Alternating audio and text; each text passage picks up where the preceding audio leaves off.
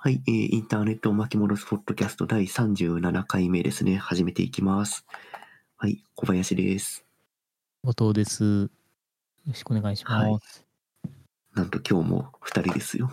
ちょっと上松さんが、ね、あの、風邪をひかれたということで、そう体調不良らしいんで。うん。まあ、このラジオはゆるゆるとやっていきたいので、参加できるメンバーで、その都度やっていきましょう。はーい。さあ、いつになったら3人揃うのかって感じですが。次回ぐらいは3人揃いたいですね。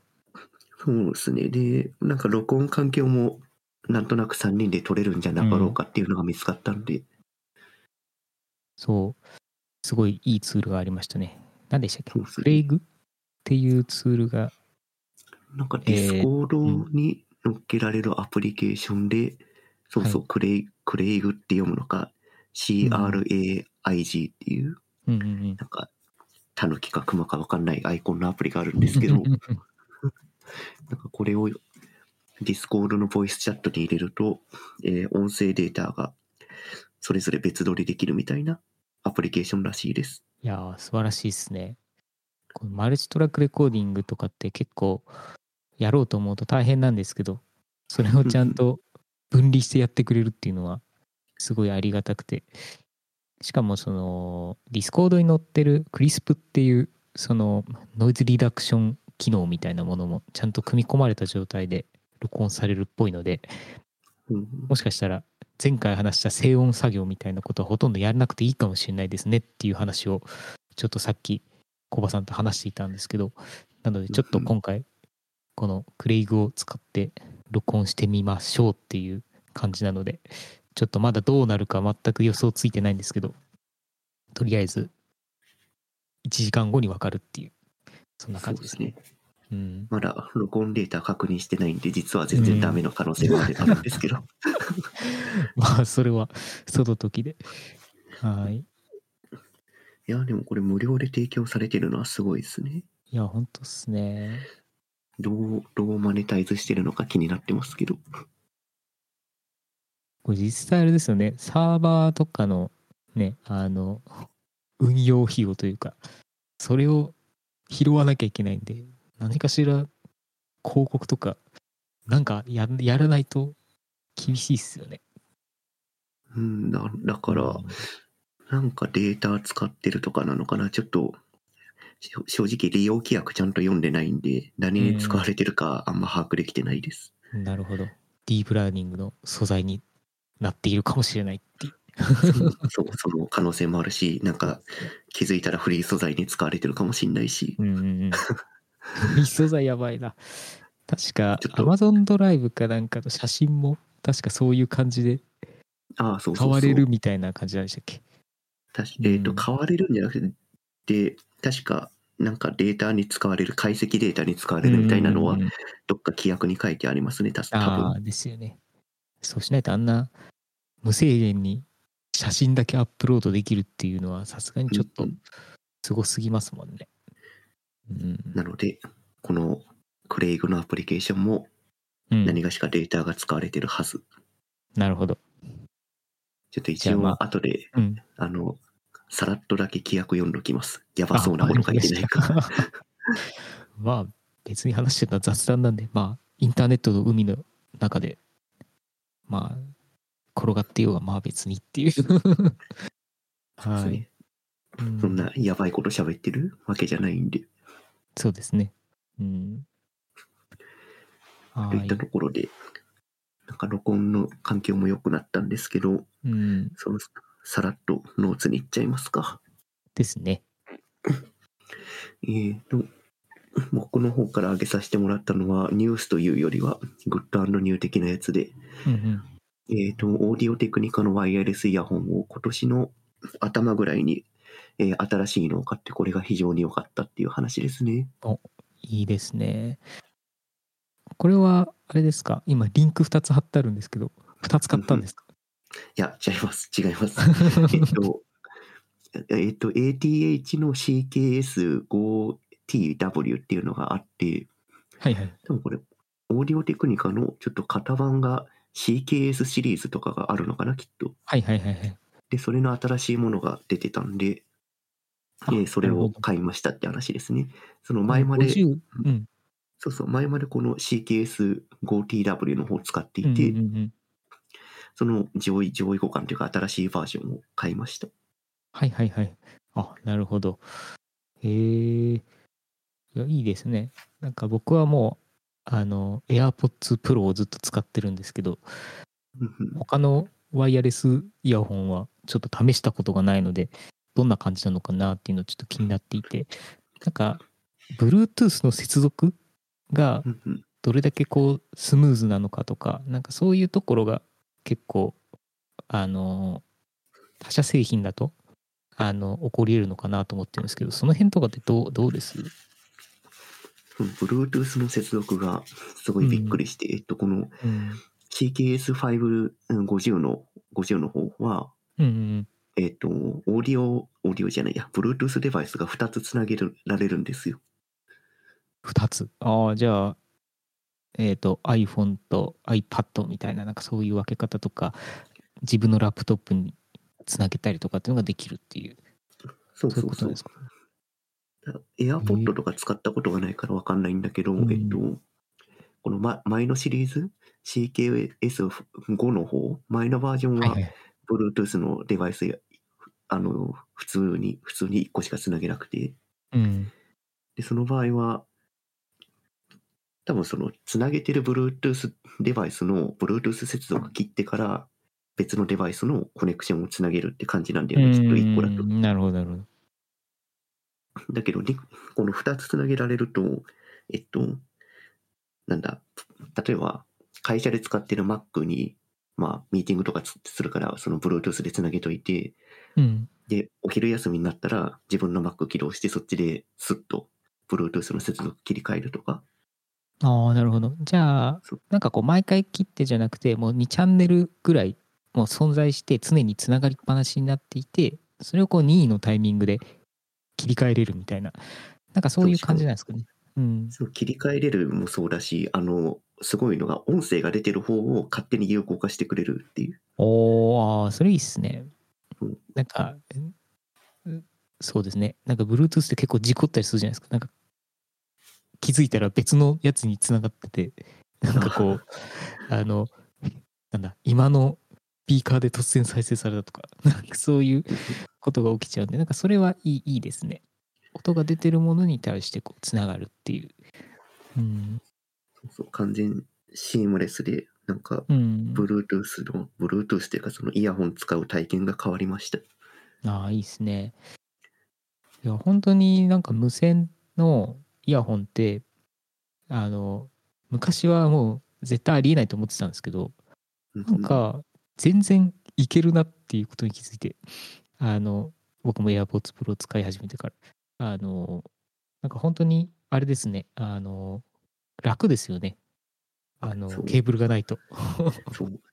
ケーブルないの革命ですよ。いや、本当本当そう思います。いやー、なんか、何かと引っかかったりとか、こう、電車の中で、ね、見ず知らず女性に引っかかるみたいな、結構こう、うん下手したら逮捕案件、逮捕事案が起こり得るかもしれないこととかも結構あったので、怖いなと思ってて、まあ、その点では、あの、非常に良いなと思ってますね。まあ、Bluetooth 機器の弱点としてバッテリーがあるじゃないですか。はいはいはいはい。その AirPods ってどどれぐらい持つんですか ?8 時間とか？とノイズノイキャン機能がついてるんでそのノイキャンを無効にしておけば、えーっとまあなんていうんですかね。多分ノイキャンするためにリアルタイムで外の音とかをマイクで拾ってなんか逆位相みたいなやつでこう打ち消したりとかなんかしてるんですけどなんかその処理がなくなるんでノイキャンオフにすれば長持ちします。で、うん。えっ、と、AirPods Pro があるのは、その外部音を入れる機能があって、なんかイヤホンつけてると結構こう閉塞感があるじゃないですか。なんかやっぱ耳栓みたいな感じで。なんですけど、あの、AirPods Pro はその外の音をリアルタイムでマイクで拾うので、なんか割とつけっぱなしにしてても外の音が聞こえるんですね。えー、だからなんかこう後ろから声かけられても仕事中にあの気づけるっていう良さがあってあとまあ電車とか電車のホームとかでこうやっぱり危なかったりするじゃないですか。なのでそういう時にこう有効にしたりとかすると、えー電車来ましたってアナウンスとかそういうのも聞こえますしなんかそういう点ではすごい良いなと思ってるんですけどやっぱりそれつけてると快適なんですけどまあ結構電池の減りが早いんですよ。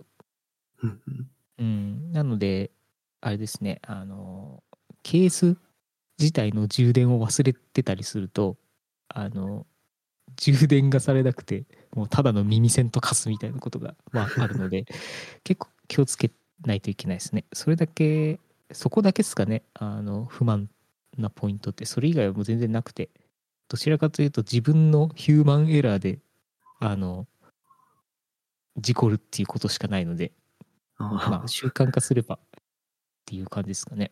うん。えーイヤホン単体でな何時間ぐらい ?6 時間とか8時間とか？あそうですね。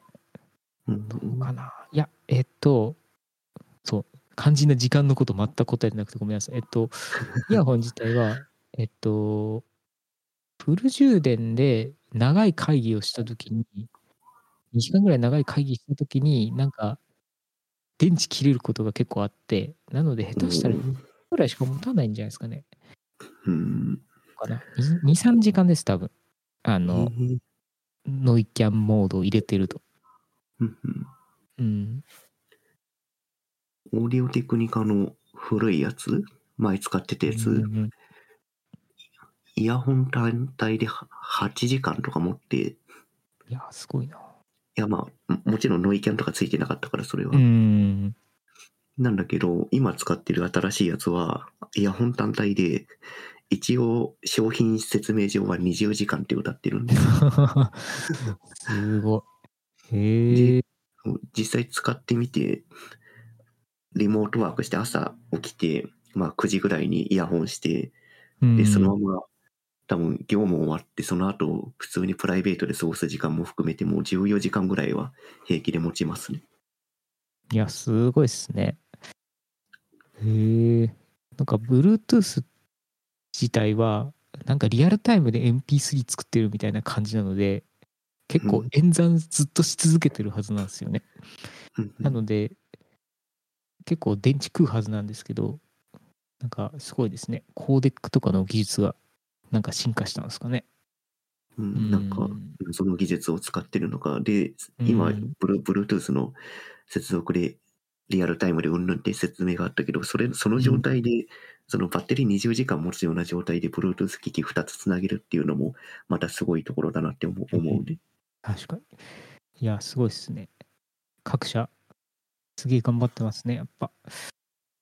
いや、なんかもう音質がいいのは、もうなんかもう各社、いろんなノウハウがあるんで、まあ割と当たり前なんですけど、やっぱりこの辺のこう、ソフトウェア同士の、ん？ソフトウェアじゃない、ハードウェア同士のこう結びつきだったりとか、なんかそういった部分のスムーズさっていうのが、もう結構大事だなっていうのはすごい思ってて、なので、なんかそれがどんどん良くなってるのはいいですね。うんうんうん。なんで、イヤホンに困ってる人はご検討ください。ちょっと僕も試す機会があったら試してみたいです。はい。ぜひぜひ。多分 AirPod より安いんじゃないかな？2万円しないぐらいなんで。ああ、そうですね。AirPods は割と3万ぐらいしたような気がしますね。うんうん、まあね、Apple のブランド税なんでそれは。ええ。ぜぜですね、そうですね。うん。なるほど、なるほど。じゃあちょっと AirPods 3も出るらしいので、ああ、はいそっか。ちょっとまたそれが出たら多分買い替えるんで、またその時レビューさせてもらいます。おぜひ。はい。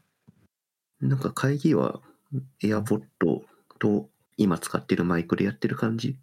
あ、そうです。あ、えっと、エア会議自体はもう AirPods Pro だけでやってて、マイクも、マイクもついてるんですよね。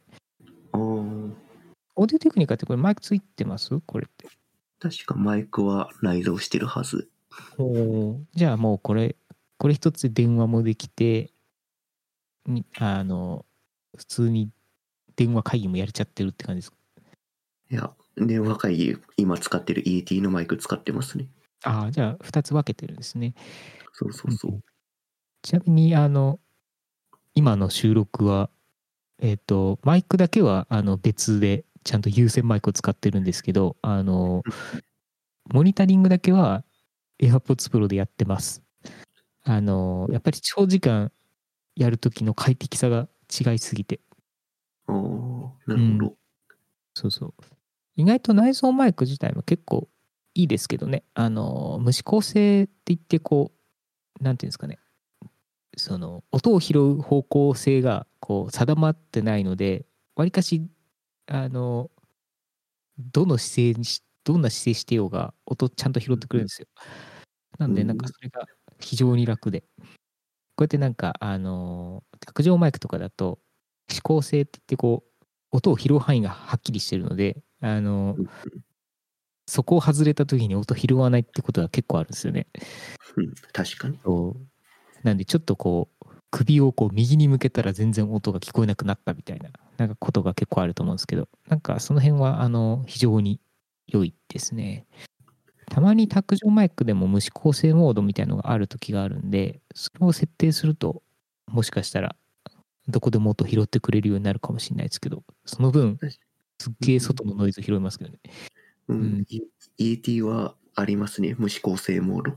あ、あります。なるほど、なるほど。今それは指向性モードで撮ってます？今、指向性で自分が向いてる方だけで撮ってますね。なるほど、なるほど。いや、でも、家で音質いいっすね。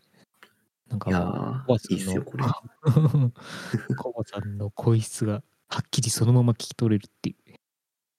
なんか会社のミーティングでこれ使ってるからさ、一人だけ明らかに音質がおかしいんだよ。コバさん音めっちゃいいっすね、みたいな。そんな感じになりますそ。うそうそう、なんか一人だけ音いい人いるみたいな。うん。なんかそういうこう、ね、あの、リモートワークになってから、やっぱそれぞれが、なんかこう、機材を自分好みになんかこう、集め始めるじゃないですかうん。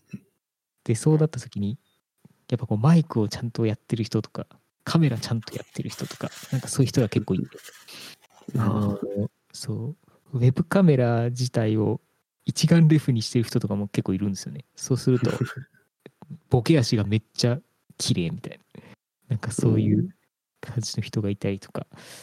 まあ最近で言えば MacBook Pro の新しいやつにした人とかは明らかに画質がやばいんですよ。ああ、あれだ。そう1240になったんだっけ？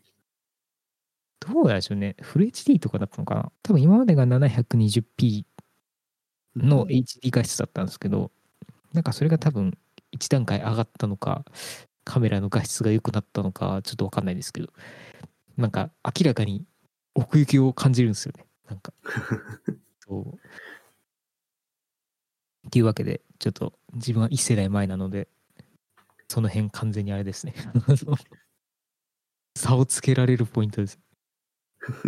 は いいや、ウェブカメラ凝ってる人はすごいな。うん。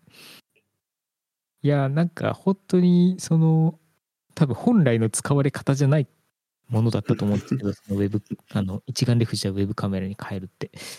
なんですけど、なんかあの、リモート、まあコロナでロックダウンが起きた後ぐらいに、そのキャノン、あのカメラメーカーのキャノンが、あの、EOS っていう一眼レフを出してるんですけど、あの、それをウェブカメラにできる、そういうドライバーみたいなものを配布したりとかっていうのをなんかして、うん。なんかそういうのがやっぱりこう、なんていうんですかね、そういうものがなんかこうきっかけになってどんどん広まった感がありますね。あとはシグマ FP っていう、なんか結構こう、ガジェット系の人たちに人気のあのカメラがあるんですけど、まあ、それはもう USB 接続で、そのままあのウェブカメラにできたりとか、なんかそういう感じらしくて。そう。なので、結構そこで、ね、あの画質いい人たちに大抵声をかけると、あの、シグマ FP を使ってるとかっていう人たちは結構多いですね。うん。すごいな。USB でカメラにつなげられるって。そう。なんで結構あれですよね、あの、YouTuber の人とかも、なんかそういう風にして、えーなんか OBS のカメラデバイスとして使ってたりとか、なんか結構その、なんか、なんですかね、えーっと、まあマイクみたいな感じで、あの、USB デバイスとして認識できるんで、なんかマルチカメラにしたりとか、なんかそういうのも結構簡単にできるっぽいので、そう。なんかまあいろいろ、いろいろ楽になってきました。なんかつなげるのが。うんうん簡単になるって言ってもね、カメラ高いからな。まあほん本当にあれですね。写真の趣味でやってる人とかが、まあついでに使うみたいな、なんかそんな感じだと思うんですけど。そう。ね、ウェブ、ウェブカメラ用でシグマは買わないだろうな、きっと。いやー、買わないと思いますよね。まあ、それ用に買ってる人もいますけど、めっちゃもったいないなと思いながら、そう、一度設置しちゃうと、あんまり動かしたくなくなるんですよね。うんうん。そう。だから、個人的には、まあ、画質はいいんでしょうけど、あのー一度一眼レフを卓上に置いちゃうと、多分使わなくなる気がするので、あの個人的にはもう普通に、あの、ラップトップ内蔵のものでいいって思ってます。そうむしろ部屋の、部屋を明るくしたりとか、えーちょっと照明とか、そういったものでこう、画質を良くする方が、なんか、良いかなっていう気がしますね。うんうんうん。 Zoom とか Meet なんて、バーチャル背景とかあるんでね、そうそうそう。そうなそ。もそも、そう、画質は関係ないぐらいの温度感です、うんこっちも。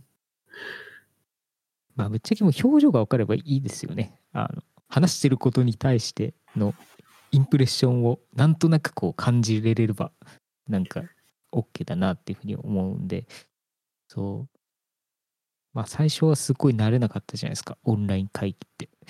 うん、確かに。でも今はもう本当に当たり前のようにやれてると思うんですけど、そう。個人的にやっぱり困るのが、カメラ全員オフにされていて、話す人だけがついてるみたいな、あれがすごく苦手ですね。なんか、誰に話してるのかが分かんないみたいな状態になるのが結構苦手で、個人的には、あの別に聞いても、聞いてなくてもいいから、つけててほしいっていうのは結構あります。ああ、まあ、それは気持ちとしてはわかるな。うん。結構エンジニアだと、なんだ、技術書の臨読会とかやってて、会社で。うん。で、まあ、ファシリテーションというか、読む人が一人いて、はいはいはい。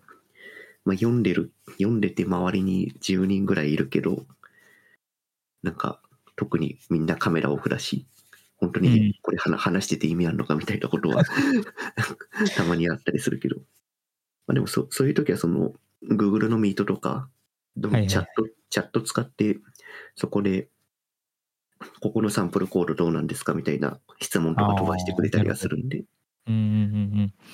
へえ、そういうこう、そういう技術書の輪読っていうのをやるんですね。そうですそれはね。いいな。いや、なんかね、あの、自分はもう孤独な戦いで、もうデザインも実装も一人でみたいな感じのことが結構あるので、もうひたすら孤独に、ひたすらググりまくってやるみたいな感じなんで、なんかそういう機会にはちょっと一度混ざってみたいです。うん。うん。じゃあ、オープンにやるようになったら声かけますよ。あ、お願いします。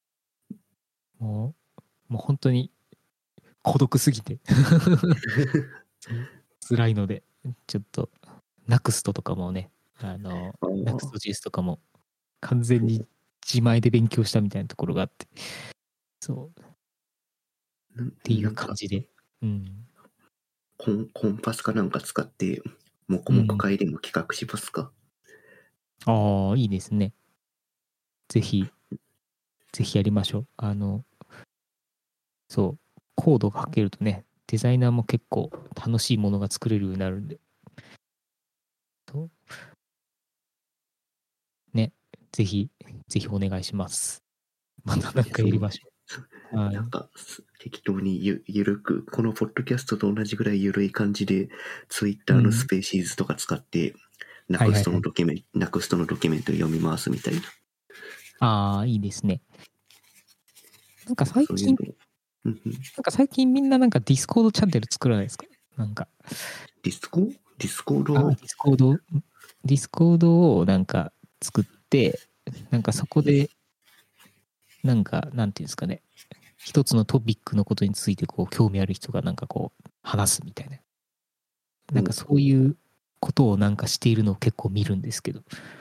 うん。それは自分の範囲内だと観測できてないな。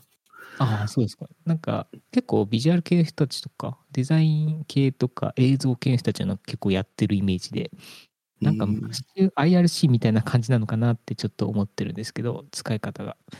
うんそうなので、そうですね。そういうツツイッターとかのね、やつを使うっていう手もあるんですけど、なんかまあ、集まりやすいやつでなんかやると効果ありそうですね。ああ、確かに。 Slack のチャンネル、 Slack じゃないや、Discord のチャンネルは確かにあり、ありだな。そう。なんかもう Discord って本当に IRC だなっていうふうに思って、なんか UI 自体はもうほぼ Slack ですし、なんでもうみんな使い慣れているので、ね、なんか結構コミュニケーションやっぱり取りやすいですよね。うん、確かに。うん、チャットもあるし、音声もあるし、画像共有もできるし。そう。なんでとてもこうゲームをこうね、マルチプレイしたりとか、実況するためのツールとは全く思えないですね。なんか普通にこうんれ仕事ツールじゃんって思いながら、ちょっと使ってるんですけど。そう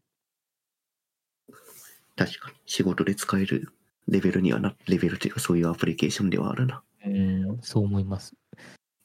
そう。なんか、イヤホンの話から、すごい飛躍しちゃったんですけど。で、ごめんなさい。いやいや、全然全然、そう、こういう、なんか、横道にそれるのも、このはいポッドキャストのいいとこなんで、なるほど。そのうちこの、うんこのポッドキャストの Discord のサーバーにも、なんか、公開チャンネルでも作りますかね。ああ、いいですね。そうすると、ね、リスナーの方とかからなんかコメントもらえたりとか、なんかそういうのあるんですかね？わかんないですけど。あるかもしれない。うん。ちょっとそこは、はい、検討します。ぜひぜひ。はい。じゃあ次のノーツいきますか。これも僕が挙げていたやつで、うん。あれですね。僕が最近ツイッターでずっとやってるやつですね。ワードルっていうゲームが流行っております。このワードルって、僕すっごいいっぱい見かけるんですけど、やってる人。まだ僕はいやったことなくて、どういうゲームなのかも全然理解できてないんですけど、なんかこう、クロスワードパズル的な、なんかそういうノリのあれなんですか？えっと、これは去年の、いつかはちょっと忘れたけど、去年ぐらいからなんかアメリカというか海外海外で流行り始めていて、うんまあ、どういうゲームかっていうと、あの、5×6 のマス目が書いてあって、うんうん。そのマス目の中に英あの英単語を入れるんですよ。はいはいはいはい。例えば、くうんと、オーディオとかスト、うんスト、スティックとか、そういう5文字の英単語を入れていくと、その、マス目の色が変わって、緑だとそこの英単語、アルファベットは合ってます。黄色だとそのアルファベットはあの正解の単語の中で使われてますっていう結果が見れるの。へえ。で、6回単語を入れて、その6回の間に正解の単語を見つけ出すっていうゲーム。なるほど。じゃあ、結構自分の単語力とかも要求されるんで、はい。英語勉強中とかの人にはいいいいんですかね？いやー、でも結構テクニカルタームとかが出てきて、なかなかボキャブラリーある程度あってもしんどい感じがしますね。なるほど。え今日ーの、今日のワードルの答え確か主主要、主要の英語でしたよ。主要の英語？あ、主主要要ってあの、病気の？そうそう、悪性腫瘍とかの腫瘍。あ、がんのことですね。そうそうそうそう。はいそんな主要の英語なんて知らんでしょ。いや、わかんないです、わかんないです。うんマニアックっそうす。そうそうう、んそういうテクニカルタームが結構出てくるんで、はいはいはい、はい。ボキャブラリーがあっても結構難しいです。ええここれってあれなんですか？こう PD に回答できればできるほどこうなんかランクというか得点が上がるみたいななんかそういう感じなんですか？もうこれ、そこがすごくて、これうん、サーバーサイドの実装ほほぼないんですよ。へえ基本、ローカルストレージに全部データを保存していて、うん。ローカルストレージってそのブラウザーのあのストレージ。ね、はいはい。ククッキーみたいなものですよね。そうそうそうそう。うん。だからブラウザー移動しちゃうと自分のスコア消えちゃうし、はいはいはいはい。で、えっ、と、完全に同じブラウザーで毎回アクセスすると、毎回スコアというか、そのリザルトの履歴が、ヒストリーが積まれていくっていうだけの設定になってますね。へえなるほどじゃあこれ多分誰かがねこうまあ趣味で作ったものっていうのがすごいこう流行ったみたいななんかそういう例なんですかねこれそうそうそう。だからうん。サーバーサイド側の実装もユーザーログインもないから、えっと、ん。ブラウザーの開発ツールでローカルストレージの中身見ると答え書いてあるんですよ。なるほど。じゃあ最高の攻略法がある。答え書いてあるし、ローカルストレージ、うん。ローカルストレージ書き換えたら自分で好きな答えも作れるんですよ。あ面白いですね。へえで、割とそんな簡単な技術スタックでできているものなんですけど、うんまあユーザー数が増えに増えて、先月ぐらいかな、ニューヨークタイムズになんか数億円で買収されたみたいですね。すごいな今ドメインがまさしくニューヨークタイムズ .com になってますからねちょうど昨日ぐらいからリダイレクトされるようになってました。はいはいはい。ええいや、なんか、こうやって、ひたすら無心にやれるゲームっていいっすよね。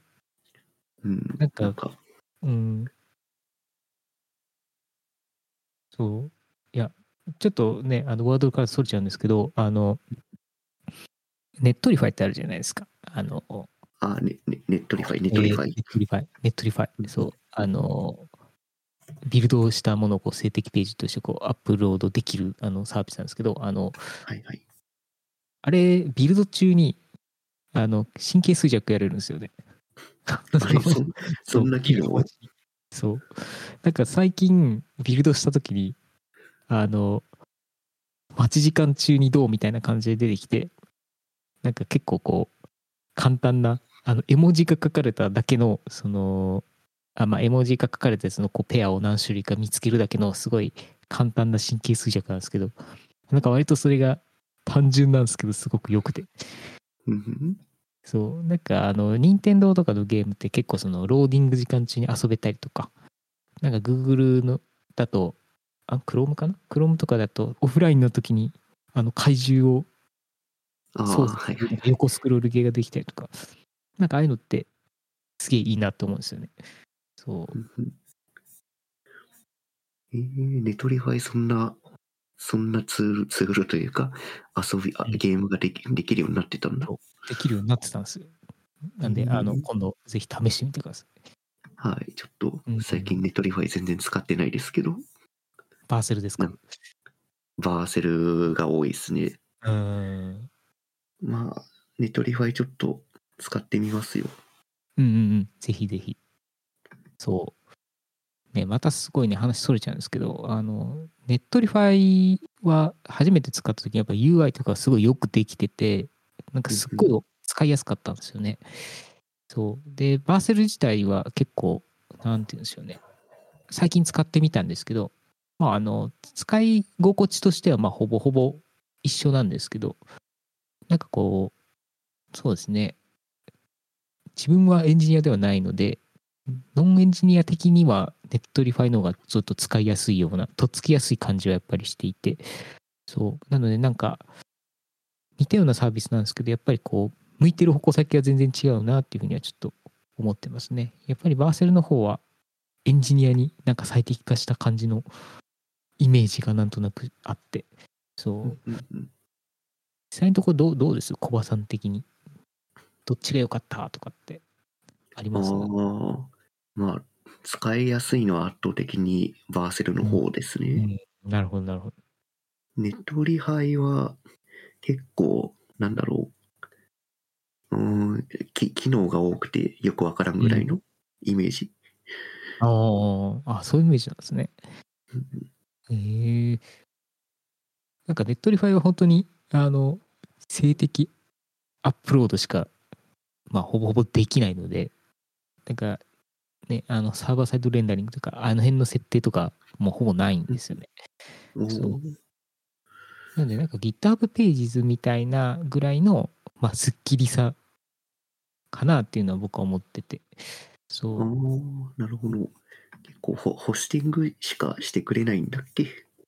そう、基本的には多分そうですね、無料プランとか有料にしても、多分、まあ、チームとか、チームライセンス、んライセンスじゃないチームアカウントとか、その辺の軽度のものであれば、本当に性的ホスティングしかできないので、そう。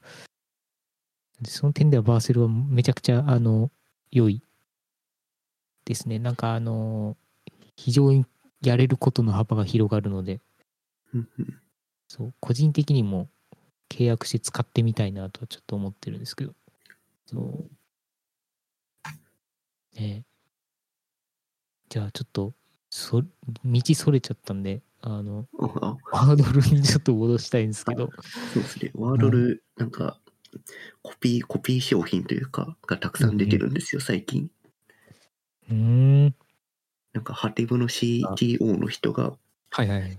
そのさっきワードルって英単語を当てるって言ったけど、はい。あの、漢字を当てるカンドルっていうのをなるほど。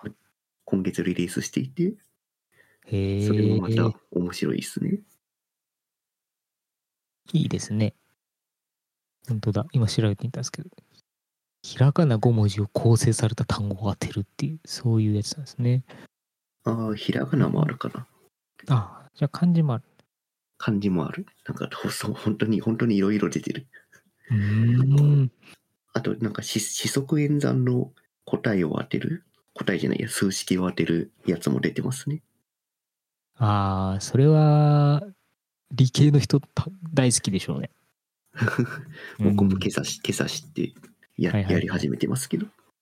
へえ。なんかこういう系のパズパズルというか、って本当に沼ですよね。なんか無限にやれるっていうか。そう単ね、単単純だから、うんその、こ答えを作れば、あといくらでもみんなが遊んでくれるから、うーん。いいですね、これ。そうそう。うん。で、このワードル、ここまで流行ったのはそのゲーム性というよりも、その SNS でのシェアが新しいところがあって、うん。多分 Twitter 見てると、なんか GitHub の草みたいなのがたくさん出て出てると思うんだけど、今ってあれってそのユニコードの絵文字を使って結果を出してるわけですよ。ああ、そうですよね。絵文字のあの黄色とか緑とかの四角をなんか上手に組み合わせてやってる感じですよね。そうそううん。で、こういう絵文字を使ってなんか、かとか、あの表現するっていうのは結構すごい新しい試みだなと思っていて、うんうんうんなんか、今ってワードルのコピーがたくさん出てるけど、なんか、その絵文字の情報、絵文字が持ってる情報を使って何かを表現したテキスト、えっと、絵文字なんだけどテキスト、テキストのデータをシェアできるみたいな、そういうゲームとか、あとはそういうサービス系が増えてくると面白いかなと思ってます。うんうん、そうですね。絵文字ってやっぱりユニコードなので、あの、まあ OS とか環境によって微妙に見え方は変わるんですけど、でも同じものがちゃんと伝わるようにできてるっていうのはすごい素晴らしい企画だなっていうふうに思っていて、なんかそれを使うとやっぱり表現がね、テキストなのにすごい豊かっていう。なのでやっぱり絵文字の使われ方ってすごい今すごいですよね。みんな、あの、大喜利みたいにいろいろ考えてると思うんですけど。そう。そういう意味でワードルも、なんか、なんていうんですかね。すごくあの、単純な、あの、マス目なんですけど、SNS の中で嫌でもなんか目を引くみたいなとこあるじゃないですか。そうそう。だからそれを本当に、あの、なんていうんですかね。こう、提供されている機能をなんかこう最大限に上手に使ってるなっていうふうに思っていてなのでなんかこれはこういうコミュニケーション僕もちょっと気になりますねうん情報量としては テキストとほぼ同じようなバイト数でしかやり取りしてないんだけど、その情報を受信したアプリケーション側でちゃんと絵文字っていうものに変換して情報をアップデートして伝え伝えてくれてるからうん。なんか通信手段として非常に便利なものだなと思ってます。うんいやそう思います。ねえ。なんかもう本当にあの普通にねあのデザイン的な面で見ればもうほぼこうミーム的なもののネタとしてこう使ったりとかデザインでのどうボケるかみたいなポイントで使ったりとか。なんかあとこうインターネットっぽいこうねあのチープさみたいなものを表現するふうに使われたりとか。なんか結構そういうのは人によって様々なんですけど。なんかちゃんとそれが伝わるっていうのは面白いなと思いますね。あの言語を超えて、なんかどんどん開発されてるじゃないですかあの新しい絵文字がそうですね。なんかたくさん出てますね。うん。ね、まあ結構ね、あの、最近多様化するジェンダーとか、あの辺のやつにもちゃんと対応したやつとか、なんかそういうものが確かに。ぱい入っていて、いやまあまあ本当にまあまさしく世界水準でまあ作っていってるんだなっていうふうに思っていて、なんかあの、ね、昔はこう、ザ・シンプソンズみたいなああいう黄色い、あの、肌のキャラクター、キャラクターというか、まあ、絵絵で全部構成されてたと思うんですけど、なんかす結構こう、肌色っていう概念が、あの、非常に難しいじゃないですか。あの、我々日本人が思う肌色といえば、あの、まあちょっとね、あの薄めのベージュみたいな感じのものをこう想像するんですけど、ね、いろんな国で見たらそれが全然違う色なんですよね。そうそう。だからそういう意味では、あの、こう選べるようになってる絵文字っていうのは、なんかまあある意味すごい、すごいことをしたなっていうのをちょっと僕は思っていて、そう、すごく中性的な、あの、ね、あの、アプローチでデザインされていたものが、あの、まあ、ああいうふうに、もう多様化に対応したみたいな感じの今、デザインになってるじゃないですか。うんうん。なんでまあなんかね、まあなんか発祥、絵文字の発祥って、なんかまあドコモのね、あのなんだ、えーまあメールとか、そういうもので、そうそうそう、組み込まれたのが初っていうふうに言われてはいるんですけど、そう。まあ日本初であそこまで変わったんだなっていうのをなんかちょっと見ていて面白いなと思ってますね。うんなんかテキステキストデータ、限られたバイト数の中で情報を伝えて、なんかそれが多様な表現につながってるし、うん。で、まあ、ね、人の、人の絵文字がスキンカラー選べるようになったっていうのも、なんかまたうん最近の考え方に沿ったアプローチをしていて面白いですね。いや、本当ですよね。 Slack でもスキンカラー選べるじゃないですか。うん、選びます、選びます。うちの会社だとスキンカラー選んでる人何人かいて、はいはいはい。あの、なんだろう。お辞儀かっこ男性みたいなアイコンあるじゃないですか、スタンプが。ああ、あの、ボ bow ですか？そうそう、棒、棒、棒ね。はいあれ、 Slack 上で一人押すと、その、一応、男性、男性かっこおじ、あ、お辞儀かっこ男性のスタンプがつくんだけど、スキンカラーによってこの数が増えるじゃん。ああ、そうそうそう。だからなんかいろんなスキンカラー選択してる人がいると、そのスタンプの絵文字が同じリア、そうそう、同じリアクションなのに5つぐらい違うスキンカラーのが並ぶみたいな。はいはい。絵文字が1個だとその人しかいない、その人しかいないっていうか、その絵文字の人間しかいないよみたいなイメージになっちゃうけど、そこでやっぱいろんなね、人がいるよっていうのが表現として現れてるのは非常にいいことだと思いますね。うん、そうですね。そう。なんかこう、伝えるこう言語としての、まあ、あの、絵文字なんですけど、あの、なんかそこにちょっとこう、個人の、その存在みたいなものを匂わせられるというかなんかそれは面白いなって思いますね。そうなんかね、えーこの人っぽいぽさみたいなものがなんとなくちょっとこうねあの内包できるというかなんかそれはすごいなんなんていうんですかね言葉だけど絵だし絵なんですけどなんかそこになんかよりこう奥行きができたというかうん。なんかそれは非常に良いですね。うん。そう。でまたワードルからそれちゃったんですけどでも本当にあの そう。そういうふうにやっぱ絵文字の大ね台頭しまくるこの最近のねあのツイッタータイムラインとかをこう、まあ、見てても思うんですけどまあ非常に表現豊かというかね。うん。まあ、みんながひたすらこう使い方をこう考えていってるっていうか。だからなんか半ばこうね UGC みたいなユーザージェネレートコンテンツみたいな感じにちょっとなりつつあるなっていうふうにちょっと思っていて。そううん。本来の使われ方じゃないものがこうねあの人の手によってこう新しく開拓されていくみたいな。そう。なんか結構もうあやべこれ終わったみたいな時ってみんなあのイノセントっていうあの 天使の確かに。天使の絵文字使うじゃないですか。あれとかも絶対もともとは全然違うねあのあの考えのもと作られたものだと思うんですけどそうですね。多分、ね、天使の微笑みとかそういうイメージだったと思うんだけど、最初は。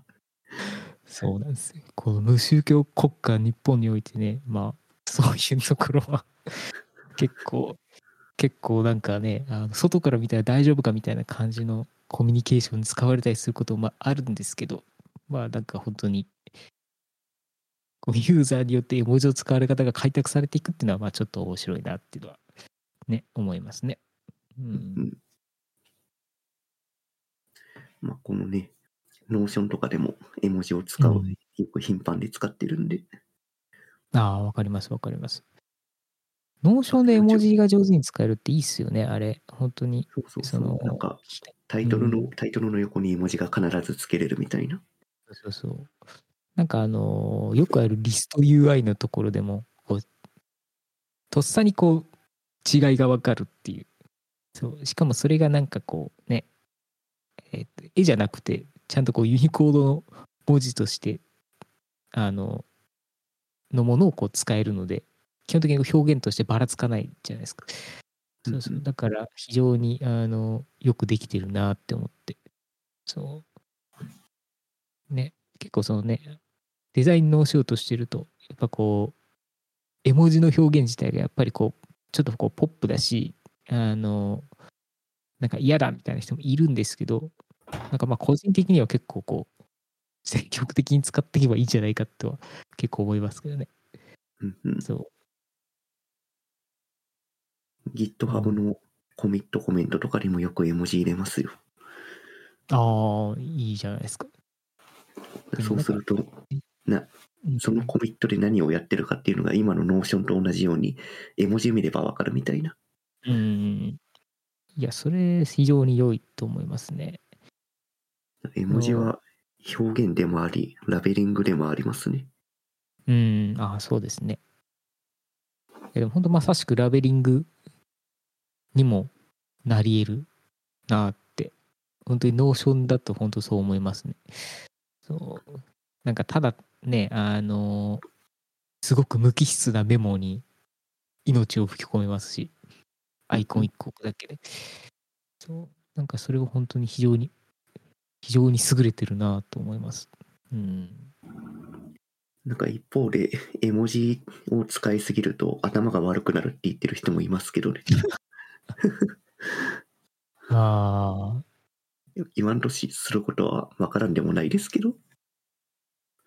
そうですね。まあ、わからないことはないですけど、なんか結構絵文字のチョイスって、なんかセンスだなと思ってて、うんうんなんかこう、 Slack とかのリアクションをするときに、わざわざこう言葉として書くと、なんか非常にこう、なんていうんですか、こう、むずがゆくなったりとか、なんかそういうふうになっちゃうような表現を、なんかちょっとこう大喜利みたいな感じで組み合わせで置いてあげるとなんかこう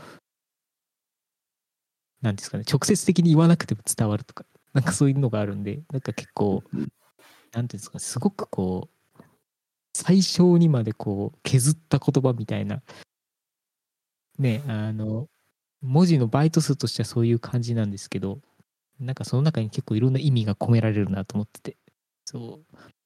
なんでなんか自分は個人的には結構こう使いこなせれば逆に頭良くなるんじゃないかとも思いますけど ああ、なるほど。削り、削り切った情報をどう使うかっていうところに頭がいくから。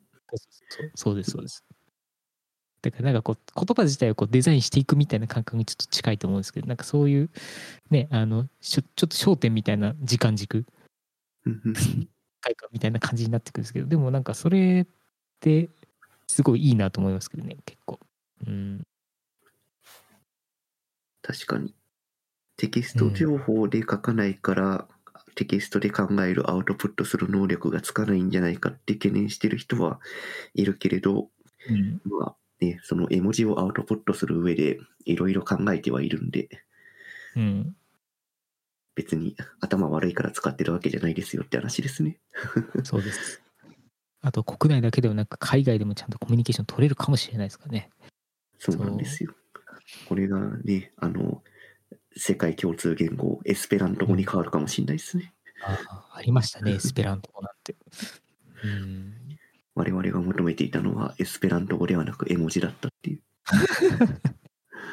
でもまさしくそういうことかもしれないですよ。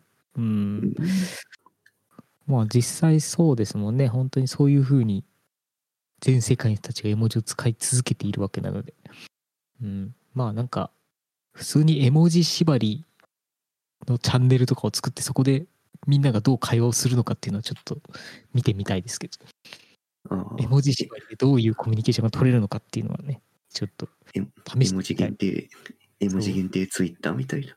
そうそうもうまさしくカオスになりそうですけどでもまあなんとなく伝わるみたいななんかそういう感じなのかなって。そう。でもまあなんか人間ってなんとなくその文脈とかその話の流れでなんとなく話を汲み取れるのでなんかそういう意味ではねあのねあの英語が喋れない人たちがなんとなくその単語とか話の流れでこういうこと言ってんのかっていうのを想像するみたいなのにちょっと近いのかなと思うんですけど。うん。うんうん。ね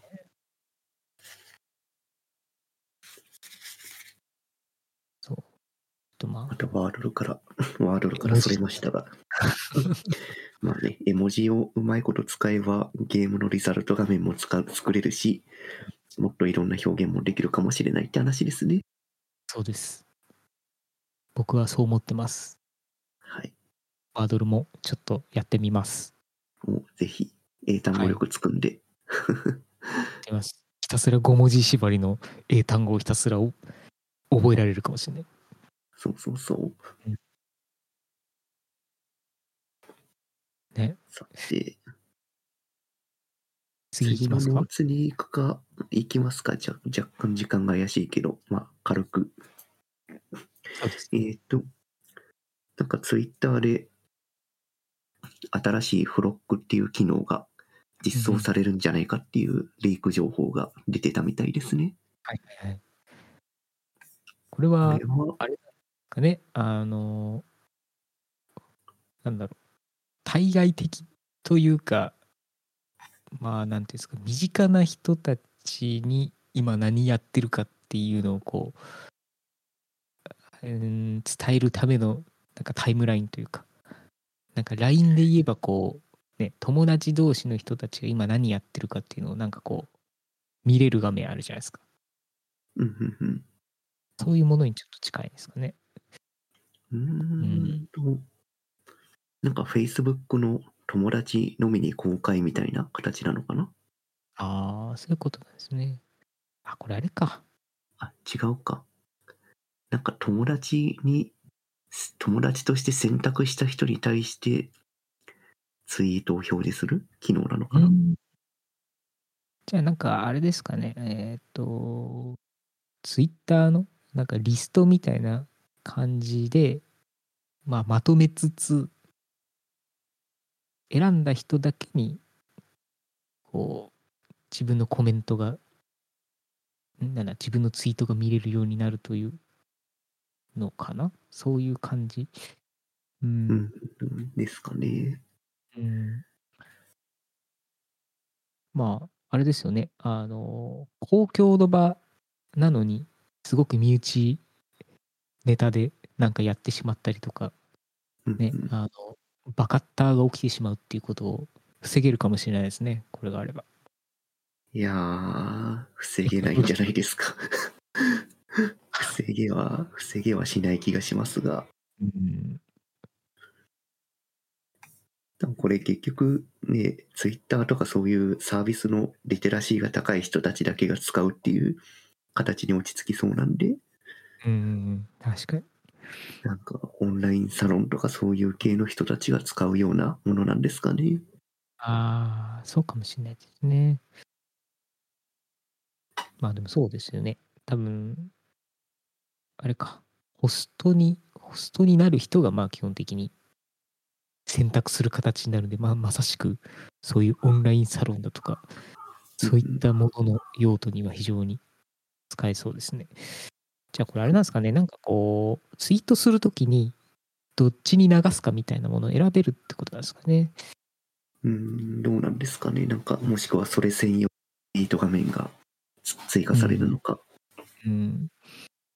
ですね。なんか多分2パターンかなっていう気がしていて、なんかまあ誤爆防止には多分入力画面がそもそも違うとかの方がいいような気がするんですけど、なんか Facebook とかは、あのー通常のユーザータイムラインと、なんかこうアーティストとかそういう会社とか、なんかそういったものでなんかこう別アカが作れるんですけど、なんかそこだとなんかそもそもツイートのね、あのアプリケーションが違うみたいな、なんかそういう感じになっているので、なんかまあそういう感じで分かれるのかちょっと分かんないですけど、でもまあこれはなんとなくちょっとあれですね、気になりますね。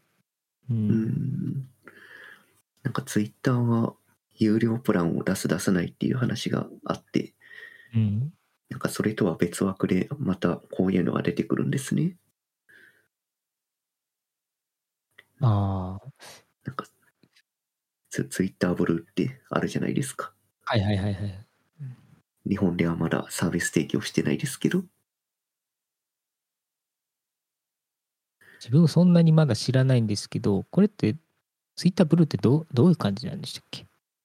ツイッターブルーは毎月5ドルとか払うと、プロモーションツイートが流れなくなったりとか、自分のツイートを、自分のツイートを後で編集できるんだったから、なんかそういう機能があるとか。追消し、追消しとか、あの、誤爆したのをな直せたりとかっていう、そういうことができるんですね。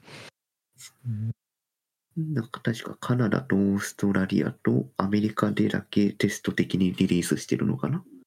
うん、なるほど、なるほど。まあ、確かにツイッターで結構困るなっていうのは、ね、あの、人の名前間違えて書いちゃったとか、なんかそういう時って結構取り返しがつかないじゃないですか。あの、直せないんで。そう。と言ってこう、ね、再度、再度ツイートするのもね、みたいな、なんかそういう微妙な時に確かに困ることはあるんで、なんかまあ、結構ね、そのツイッター上にコンテンツを流して飯食ってる人たちとかは、こういうのをやっとくといいかもしれないですね。うんうん確かに。いやー、ツイッターブルー早く来てほしいんですけどね、個人的には。うん。そうですね。毎月5ドルぐらい、500円ぐらいだったら払いますよ。い いいですね。いや、なんかまあサブスクどんどん増えてきますけど、まあサブスクすると確かに快適になりますからね。ああ、うんそうですね。そうだ、そうですよ。ちょうど、ちょうど最近またサブスク増やしちゃって、え何やったんですか？アマアマゾンミュージック契約しちゃいまして。おお。Amazon Music ってプライム、ん Amazon プライム会員だと、なんかこう、フルプランじゃないものの、なんかちょっと入ってましたよね、Amazon Music って。入ってる入ってる。そそこからなんかもうすべての音楽とかにアクセスできるっていうのが、その、あれですか、そのサブスクタイプの Amazon。そうそう、Amazon プライムミュージックってやつです。はいはいはいはい。それっ月て、々、あ、はいはい。あ、どどうぞどうぞ。月々700いくらだったかな、確か。うーん、なるほど。Spotify とかではなく、Spotify とか Apple Music ではなく、Amazon Music にした理由って、どういうところがあるんですか？まあ、Amazon プライムでそもそも仕事中に Amazon ミュージック聴いていて、うん。で、なんか、正直誤爆だったんですけど、あの、うん3ヶ月無料プラン、あ、3ヶ月無料で試すみたいな、あ ありますね。そう、それを間違ってクリックしてしまっては、なんか無料プランになってしまったんで、とりあえず今試してるっていう状態です。うーん。どどうですか？あの、使い心地としては。いやー、良いですよ。おなんか今まで、あの、プライム、アマゾンプライムじゃないと聞けなかったものが聞けてるよう、聞けるようになってるんで、うんうんうん。なんか確か聞けるコンテンツが増えて大変、大変嬉しいみたいな感じです。なるほど。そうですね。なんか Amazon、ん Amazon プライム会員で使える Amazon Music だと、Amazon Music プライムか。だと、えーなんか結構こう、聞けるものが結構歯抜けになってたりとか、なんか結構こう、まあ聞けるには聞けるんだけどみたいなところがなんかあったんですけど、この Unlimited だと、まあ本当にいろいろ、まあいろんなこう、新旧、いろんなアルバムとか、そういうコンテンツがもう全部、好き放題聞けるっていう、そういうことですよね。そうです。うん。なるほど。ちょっと、ね、Spotify とかと比較して、どれぐらい曲数が多いのかとかっていうのは全然わかんないんですけど、7500万曲って書いてあるから相当なんでしょうね。うん。結構日本の曲も比較的多いんで、うん、なるほど。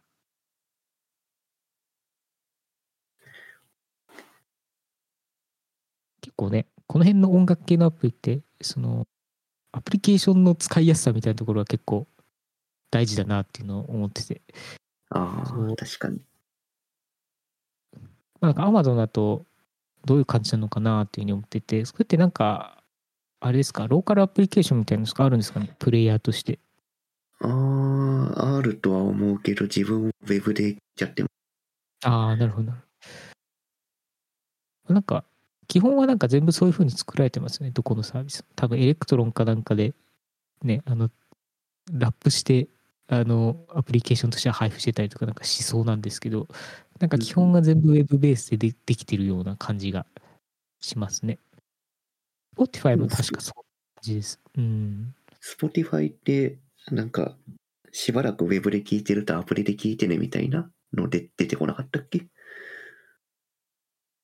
えっと、ローカルに入ってると、あの、そのプレイヤーのアプリケーションが、なんか、え飛びますかとか、あの、なんか、わりかし飛ばしたがるみたいな感じの動きにはなりますね。うん、ちょっと自分は結構そのアプリケーションで常駐させとくみたいな感じが多いので、ちょっとあんまりウェブだけで聞くってことはないんですけど、そう。なるほど、なるほど。サブスク、いい、いい、いいんですけど、本当にこう、やり続けると、もう管理全くできなくなってくんで、ちょっと怖いなと思いつつ、そうですね。なんか、ね、カードの明細見て、これ切らなきゃなっていうのはいくつかありますね。うーん。確かに。いや、なんかね、あの、結構ね、いろんなアプリケーション、デザインするにしても、音楽する作るにしても、なんか、最近やっぱサブスクめっちゃ増えてきて、うん。あの、サブスクすれば、もう全てが手に入るんですけど、こう、やっぱりこう、ずっと使うか使わないかっていうところで結構、躊躇することがあって。うんそう。だからね、あの結構自分は割と慎重かもしれないです。うん。今年になって2つサブスク増えたな。ミュージックと、あとフィ、フィットビットも買買い替えて、ああ、なるほど。フィットビットも、新しく買ったら6ヶ月無料でプレミアムプランにできるんですよ。ああ、そういうのありがたいですね。そうそう。なんかデバイス買うと1年間とか半年とか一応こうなんかライセンスがついてるみたいななんかそういうのはありがたいです。うん。そうなんですよ。で、最近 iPhone も13ミニに買い替えたから、うん、今まさに iPhone の設定を開くと、Apple TV プラス3ヶ月無料体験って出てます あれは、まあ、自分も使ってみましたけどね。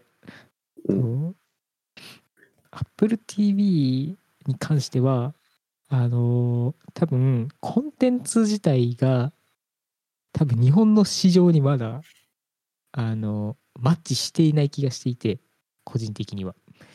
だからもう少し時間かかりそうだなって感じはしますね。